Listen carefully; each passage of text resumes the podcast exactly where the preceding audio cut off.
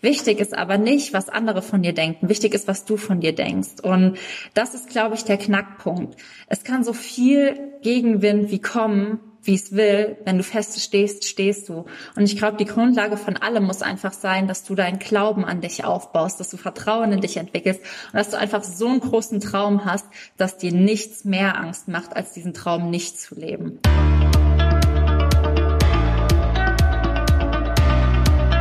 Moin Moin und herzlich willkommen zum Business Hippie Podcast, dein Podcast für berufliche Neuorientierung und harmonischen Erfolg.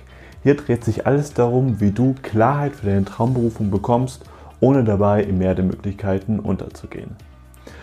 Schön, dass du wieder dabei bist. Mein heutiger Interviewgast ist die Michi Schreiber. Und Michi ist für mich eine ganz, ganz große Inspiration, denn sie hat es geschafft, mit erst 24 Jahren schon ihre eigene Tierschutzorganisation für Affen zu gründen.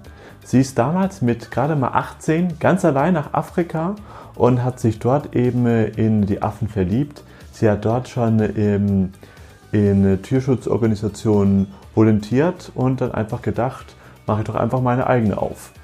Und das klingt alles sehr schön und gut, doch es war auch für sie ein sehr, sehr langer Weg.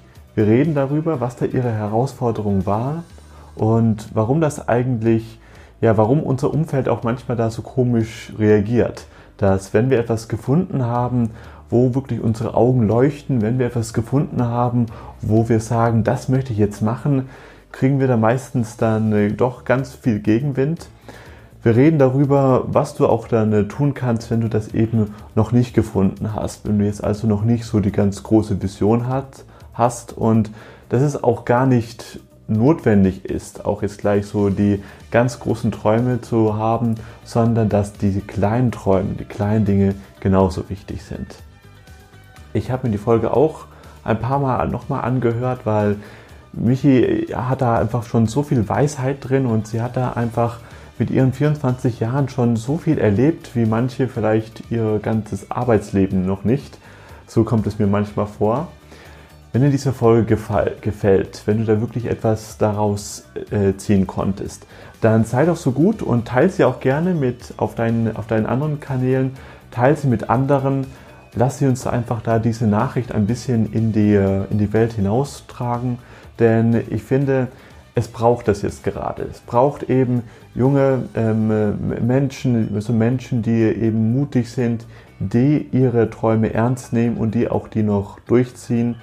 Und ich freue mich sehr von dir zu hören. Wenn du da Fragen hast, dann stell sie auch gerne in die Kommentare, die Michi und ich, wir werden uns da gerne die Zeit nehmen, dir sie zu beantworten. Mein heutiger Gast ist mit 24 schon Gründer der ihrer eigenen Tierschutzorganisation. Eine ganz tolle Erfolgsgeschichte. Ich folge ihr nämlich schon seit einiger Zeit und damit heiße ich herzlich willkommen im Business Hippie Podcast Michi Schreiber. Hi, schön, dass ich dabei sein darf. Sehr gerne. Michi, das ist jetzt hier nicht unser erstes Mal. Du warst tatsächlich einer meiner ersten Gäste gewesen, genauso ziemlich vor ein Jahr. Also, wenn unsere Zuhörer oder Zuschauer einmal über mich lachen wollen, dann können Sie gerne auf mein Facebook-Profil gehen, dann ordentlich dann weiter runter scrollen, weil wir hatten das damals als ein Facebook Live gehabt. Ja. Ähm, in ganz grausamer, schlimmer Qualität, also Soundqualität und Bildqualität ganz schlimm. Ich sah da auch, auch, auch ganz schlimm aus. Also, also so bloß die schlimme Qualität nur von meiner Seite. Michi, du hast, du hast da mal su super ausgesehen. Ich habe rausgehauen. du hast rausgehauen, ja.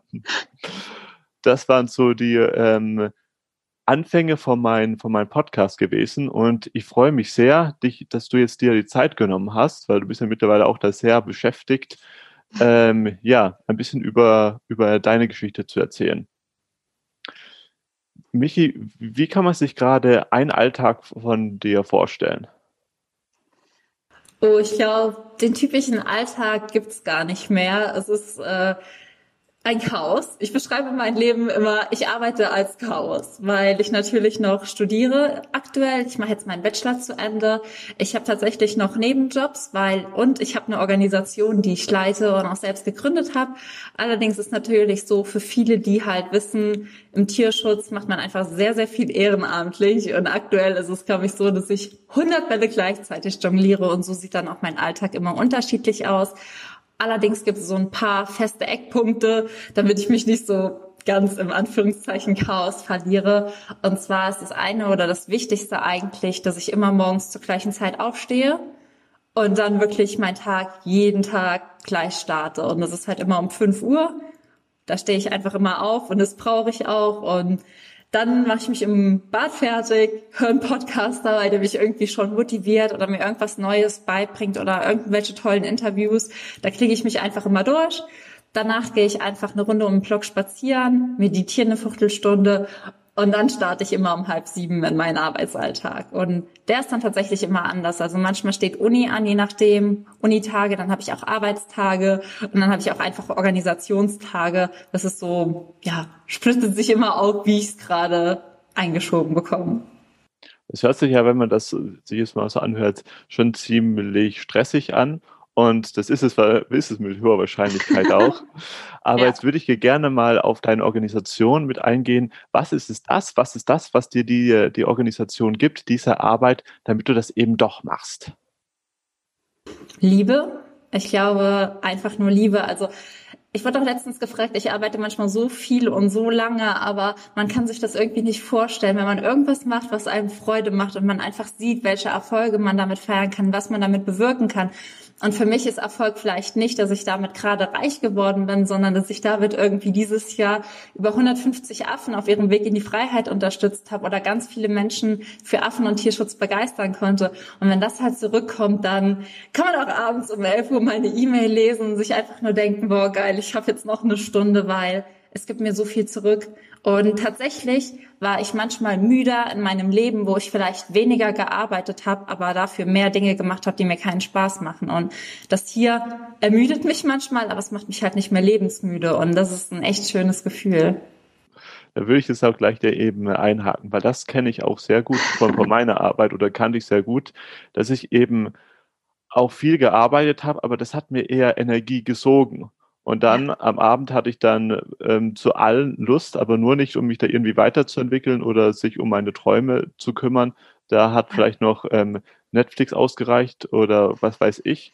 Also das war ein, ein, ein, ein sehr, sehr ermüdender, ein, ein, ein sehr, sehr anstrengender und ein sehr Lifestyle. Und bei dir ist es sehr anders, hast du jetzt da erzählt, aber kannst du da noch uns vielleicht noch ein bisschen was erzählen, wie es vielleicht auch mal anders war? Also wir haben ja auch im, im, im Vorgespräch da auch schon ein bisschen ähm, darüber gesprochen, wenn man dir also, wenn man, wenn man, wenn man dich da ein bisschen folgt, man sieht da ähm, wundervolle Videos, wie du da mit ähm, Affen spielst und lachst und da wirklich in deiner, in deiner, in deiner strahlenden Kraft ähm, bist. Ich ähm, behaupte es einfach mal, es war jetzt schon nicht immer so gewesen. Nee. Wie bist du, du dahin gekommen und kannst du da einfach mal so ein paar Herausforderungen mit uns teilen, mit unseren Zuhörern? Ja, klar. Also ich bin jetzt 24. Angefangen mit meiner Arbeit als Tierschützerin habe ich mit 18. Das heißt, zwischen erstes Mal Afrika und jetzt liegen sechs Jahre. Und es waren auf jeden Fall auch verrückte sechs Jahre, anstrengende, emotionale, traurige Auf- und Ab, Berg- und Talfahrt sechs Jahre, wenn man das so beschreiben mag. Denn ähm, vor sechs Jahren ist mir zwar für mich bewusst geworden, dass ich irgendwie, dass die Affen mein Herz geklaut haben, erobert haben und dass mein Herz für Primaten schlägt und auch für den Schutz von den Tieren. Aber wenn man mit 18 Jahren sagt, ja, ich würde mein Leben gerne den Affen widmen, dann wird man eher belächelt und auch nicht für die Träume ermutigt. Und das war halt damals das, was mich dazu gebracht hat, mich immer und immer wieder anzupassen. Und nachdem ich damals aus Südafrika das erste Mal zurückbekommen bin, da war ich mehrere Monate vor Ort und hatte da einfach das Gefühl, einen neuen Menschen in mir entdeckt zu haben. Und dieser neue Mensch kam nach Hause hat von seinen Träumen erzählt, so dann die fette Erwartungskeule um die Ohren geschwungen bekommen. Und dann habe ich mich mit meinen Eltern damals darauf geeinigt, entweder ich fange jetzt das Studium an, was ich halt nicht anfangen wollte, oder ich gehe arbeiten. So habe ich dann angefangen, bei der Post zu arbeiten. Und tatsächlich ein Jahr und ich habe hier den größten Respekt an alle Leute, die Paketzusteller sind. Es ist ein grausamst schrecklicher Job. Ähm, ich beneide keinen Menschen darum. Es ist unendlich anstrengend und ich hatte bei der Post einfach so viele Tage, wo ich mir einfach nur gedacht habe, boah, hoffentlich fährt mich hier jemand an, wenn ich jetzt die Post über die Straße bringe. Ich will nicht mehr so gefühlt. Und da gab es wirklich auch Geschichten, das ist so unfassbar. Und eine Geschichte davon ist diese typische Klischee-Geschichte, dass der Postbote vom Mund gebissen wird. Und tatsächlich, ich war irgendwie vier Wochen bei der Post und hatte sowieso schon alle Klischee-Vorurteile durch, so, und alle Eskapaden, die einem begegnen kann. Und dann war es damals so, dass ich ein Paket für einen Bauernhof hatte. Und ich war eh schon irgendwie so von meiner ganzen Afrika-Strahle-Energie ganz am Ende. Und dann habe ich dieses Paket damals ausgeliefert, beziehungsweise ich wollte es ausliefern, bin so auf diesen Bauernhof gegangen und auf einmal kamen da einfach drei riesige Schäferhunde gelaufen, die ich einfach alle gebissen haben. So einer vorne, einer hinten, einer links und einer rechts. Und ich dachte einfach nur damals weitermachen, weil das ist ja das, was man in unserer Gesellschaft macht. Einfach weitermachen, egal was passiert. Beißen nicht drei Schäferhunde, ich habe aber Pakete im Auto liegen. Ich musste ja noch ausfahren. Das ist tatsächlich, was ich gemacht habe. So weitermachen, egal was kommt. Ich habe dann dieses Paket ausgeliefert, den Leuten so dieser Standardsatz, weil man ja auch überhaupt nicht mehr nachdenkt über das, was man macht. Man funktioniert ja einfach nur noch. Ich so, ja, hallo, hier ist die Post, ich habe ein Paket für Sie. Ja, schön, eine Unterschrift bitte. Und die haben mich dann auch angeguckt. Ich war ultra am Bluten, haben gefragt, brauchen Sie ein Pflaster? Ich so, ja, ich hol mal eins mit.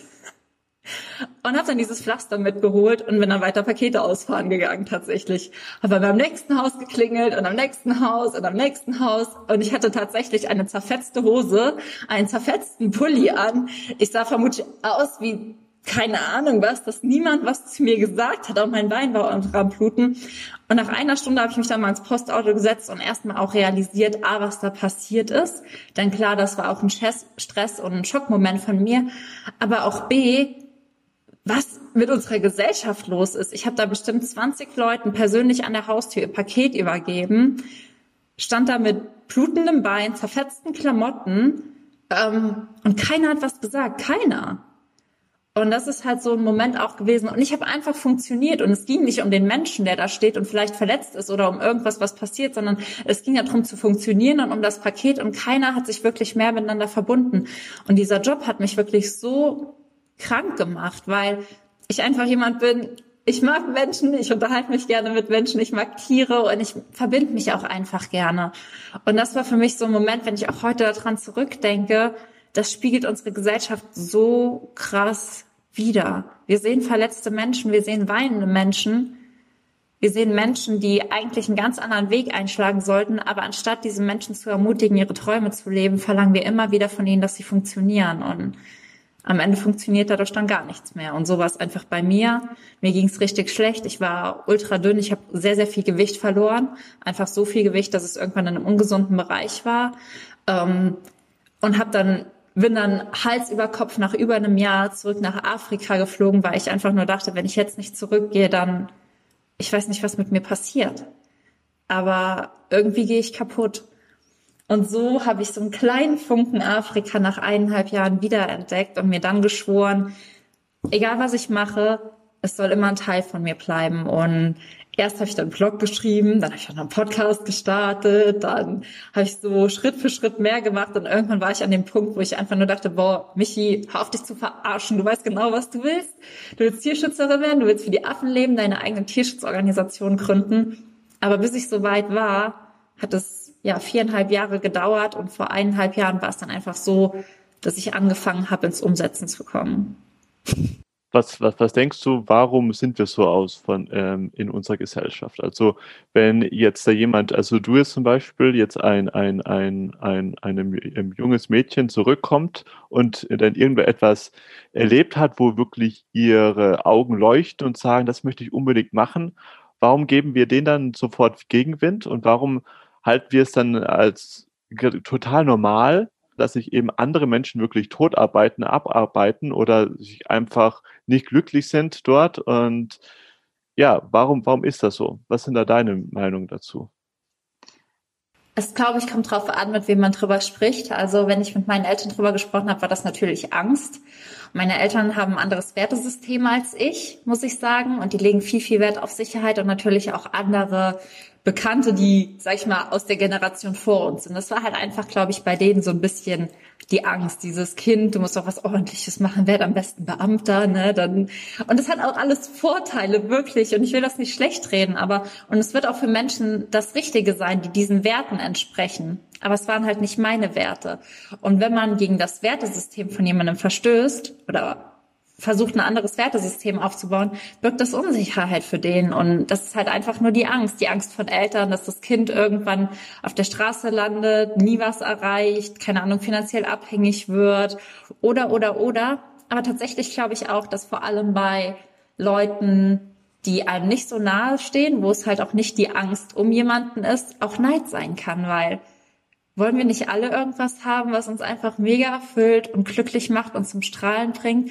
Weil jeder ist doch auf der Suche danach, glücklich zu sein. Und wenn das jemanden gefunden hat, dann haben so viele Leute die Eigenschaft, das schlecht zu reden, anstatt sich mit jemandem darüber zu freuen. Und das ist eigentlich sehr schade, weil wenn man das mal anders machen würde, würde man auch einfach merken, wie sehr man sich mit jemandem freuen kann, der seine Träume lebt und das einfach einen selbst auch ultra glücklich machen kann.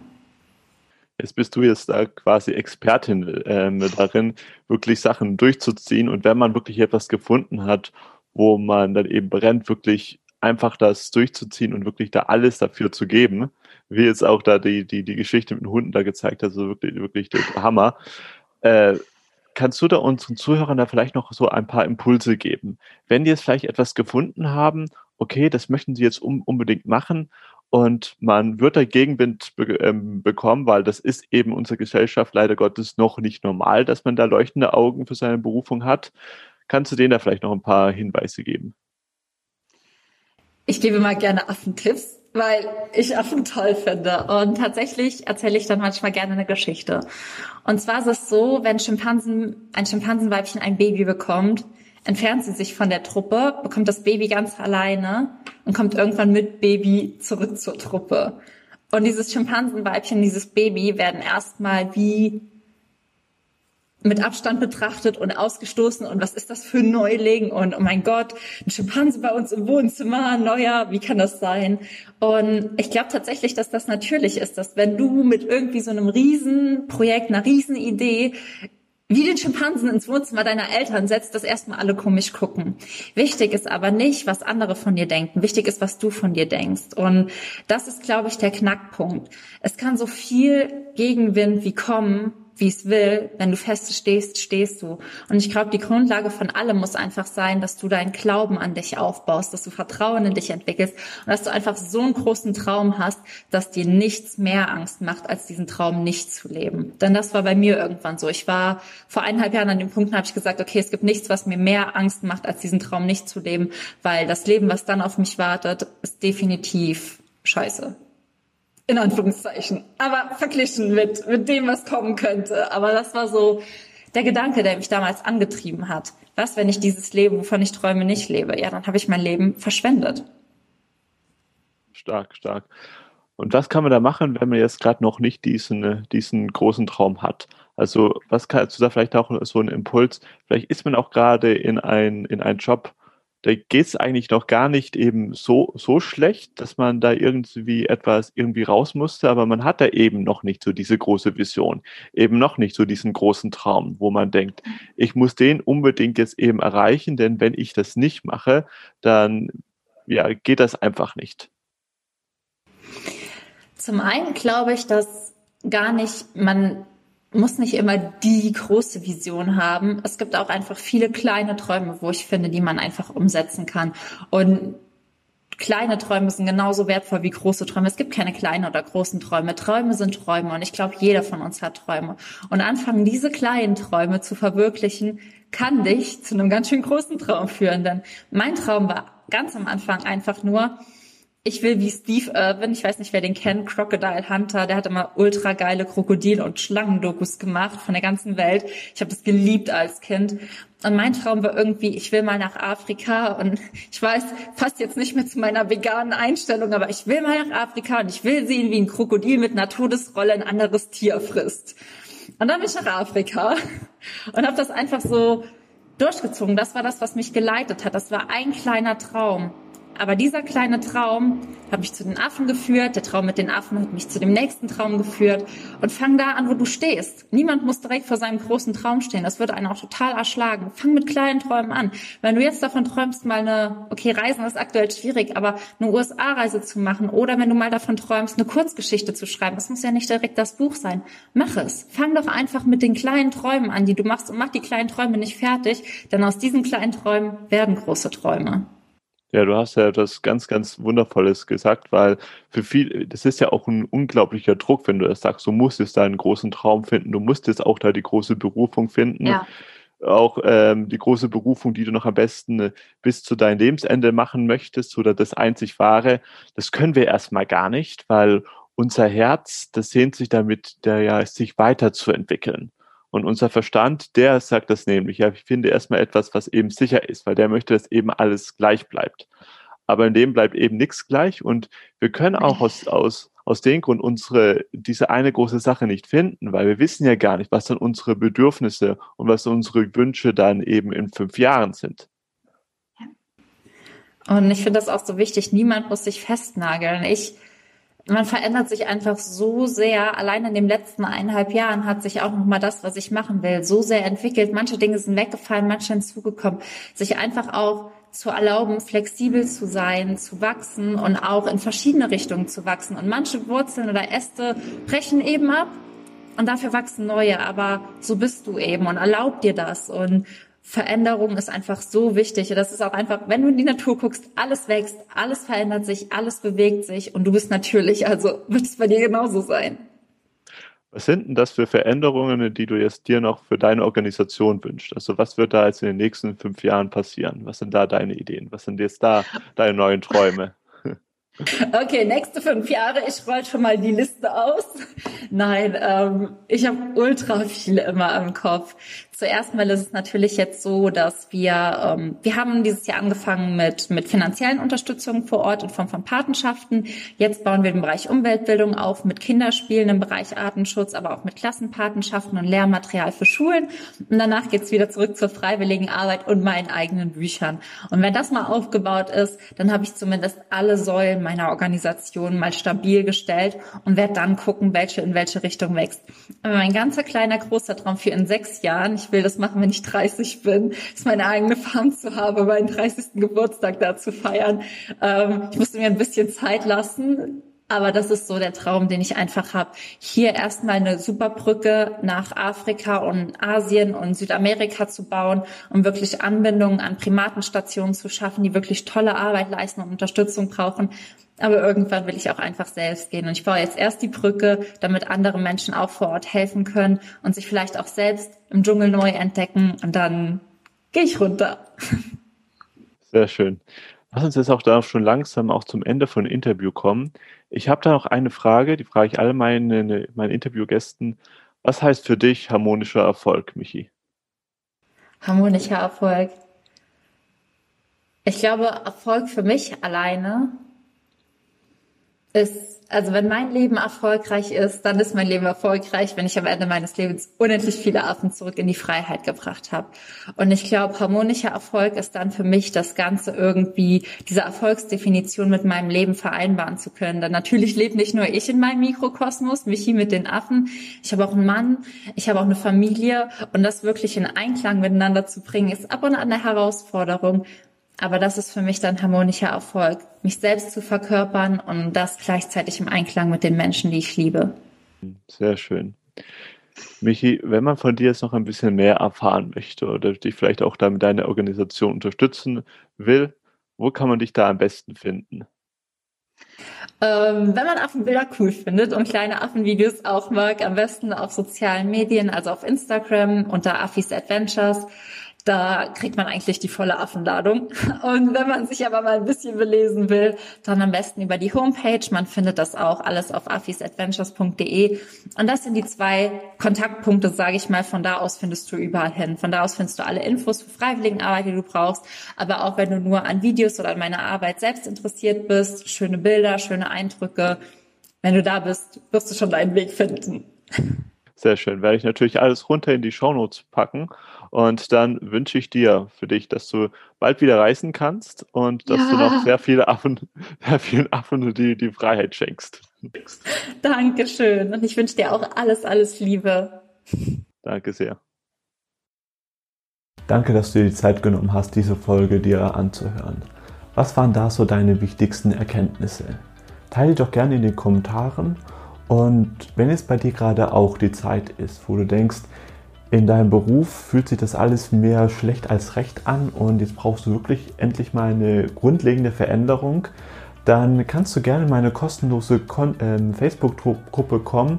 Da gebe ich nämlich speziell für dieses Thema, eben wie du Klarheit für deine Traumberufung bekommst, kostenlosen Input und dann gehen wir wirklich in die Tiefe, damit du auch da dein Ziel erreichst und eine Berufung findest, die nicht nur den Geldbeutel füllt, sondern auch die Seele.